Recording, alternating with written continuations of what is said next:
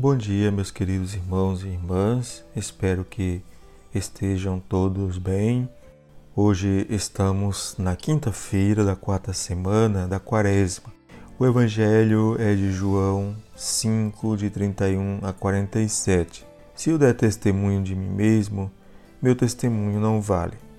Jesus continua a discussão com os fariseus por causa da cura de um paralítico em dia de sábado na piscina de Siloé. Os fariseus não estavam escandalizados somente porque ele havia curado no sábado, mas porque referia-se a Deus como Pai. Hoje o Evangelho relata o que vem depois dessa cura.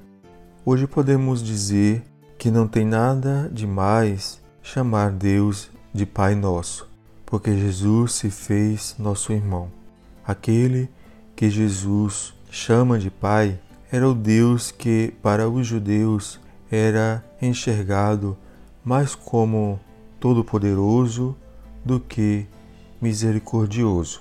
Por isso, afirma que ele mesmo não pode dar testemunho de si, mas são as suas obras de misericórdia que dão testemunho de que ele é o enviado do Pai. Pois quem conhece o Pai é quem está próximo dele. Quem mais ama é quem mais está perto de Deus. Precisamente através desse evangelho, percebemos porque aqueles judeus não acreditaram em Jesus, porque neles não havia amor. A autoridade de Jesus não está apenas em suas palavras, mas em suas obras, porque em tudo cumpre a verdade do Pai obedientemente até a cruz, que será para nós a maior prova de amor, mesmo que para outros seja prova de escândalo. Então Jesus explica quais são os testemunhos que demonstram que sua missão é autêntica, para que vejam que não é irracional aceitar sua palavra e crer nele. O testemunho é um tema presente no Evangelho de João. O primeiro que ele apresenta a seu favor é o testemunho de João Batista, que havia sido um profeta reconhecido e admirado por todos. O segundo testemunho são suas obras, que são sinais da obra principal que ele veio realizar. E o terceiro é o que o próprio Pai fala dele nas Sagradas Escrituras pois tudo o que havia sido anunciado estava acontecendo através dele. Mas estes testemunhos não são suficientes para os incrédulos, porque o testemunho não obriga a acreditar, mas é um convite. Os de corações fechados só aceitavam louvores, mas não desafios.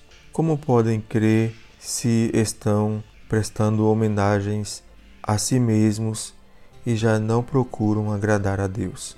Para esses corações enfermos, nenhum testemunho era suficiente, porque no fundo não se interessavam pelo que Deus pudesse dizer, mas no que pudesse agradar suas próprias vaidades. Este texto questiona sobre o que estamos buscando na vida, quais são nossas principais preocupações desde que nos levantamos de manhã até dormir.